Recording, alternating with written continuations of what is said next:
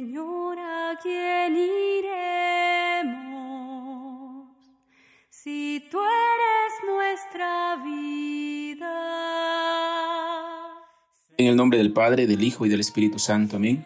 La gracia de nuestro Señor Jesucristo, el amor del Padre y la comunión del Espíritu Santo están con todos nosotros. Le saluda el Padre Edwin Guerra desde la Casa de Formación de los Siervos Misioneros de la Santísima Trinidad en Santo Domingo de Heredia, Costa Rica.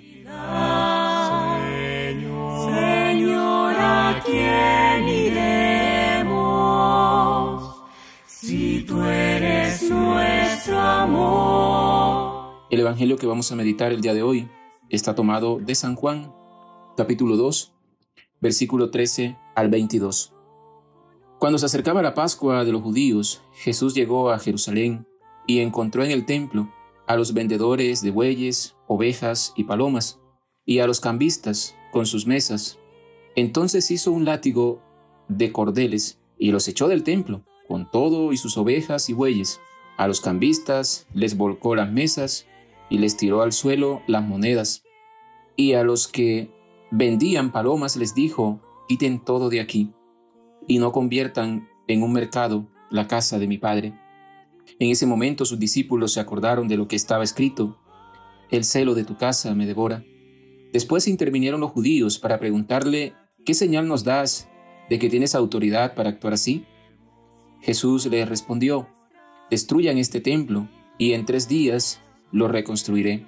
Replicaron los judíos, 46 años. Se ha llevado la construcción del templo y tú lo vas a levantar en tres días. Pero él hablaba del templo de su cuerpo. Por eso, cuando resucitó Jesús de entre los muertos, se acordaron sus discípulos de que había dicho aquello y creyeron en la escritura y en las palabras que Jesús había dicho. Palabra del Señor. Señor, ¿a quién iremos? Si tú eres nuestro amor. Señor, ¿a quién Hoy en la iglesia estamos celebrando la dedicación de la Basílica de Letrán. Oramos por el Papa Francisco, oramos por los obispos, oramos por el pueblo santo de Dios. Quiero compartir eh, seis punticos en esta reflexión de este día que nos propone el Evangelio. Primero, eh, el texto del Evangelio de hoy nos ayuda a comprender que Jesús es el nuevo templo. En el prólogo de San Juan, en el capítulo 1, versículo 14, se nos afirma que la palabra se hizo carne y puso su morada entre nosotros. Esta afirmación deja bien claro que el cuerpo de Jesús es el lugar del encuentro de Dios con la humanidad. Es el lugar donde nos encontramos con el verdadero Dios. Segundo, Jesús se presenta como ese nuevo templo, pero el evangelista Juan va más allá. Cuando en el capítulo 14, versículo 23, Jesús va a decir que quien lo ama y observa sus palabras es la misma morada de Jesús y del Padre. Dice hermosamente, haremos en él nuestra morada. Tercero, el texto de hoy nos dice que se acercaba la Pascua. La Pascua era la fiesta más importante del Antiguo Testamento, porque recordaba la liberación de la esclavitud de Egipto. Jesús sube a Jerusalén y toma acciones radicales contra aquella fiesta que ya no era la fiesta de la liberación y de la vida para el pueblo, sino fiesta de opresión y explotación. Jesús se encuentra en el templo una religión transformada en comercio. Cuarto, el templo se había convertido en un gran banco, controlados por los dueños del poder económico, político y religioso.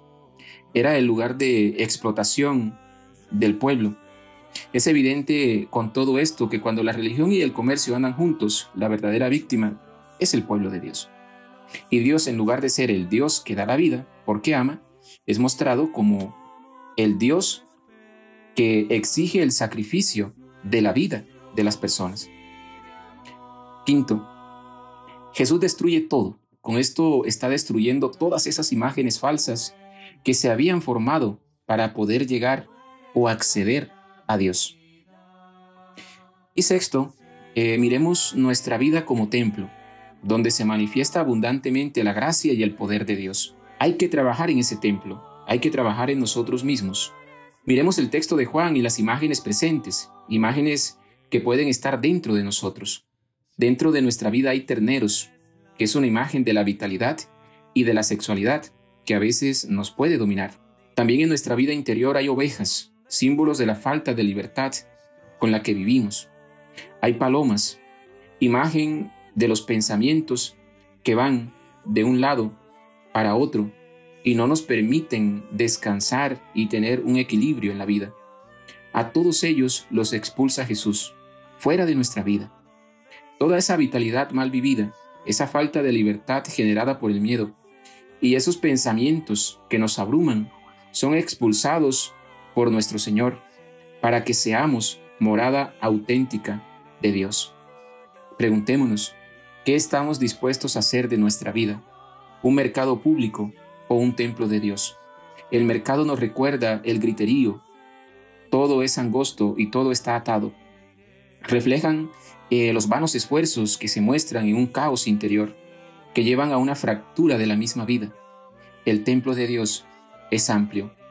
Dios puso su morada en nosotros. Su gloria nos ilumina desde dentro. Que la gracia de Dios nos bendiga, que la gracia de Dios nos acompañe, en el nombre del Padre, del Hijo y del Espíritu Santo. Amén.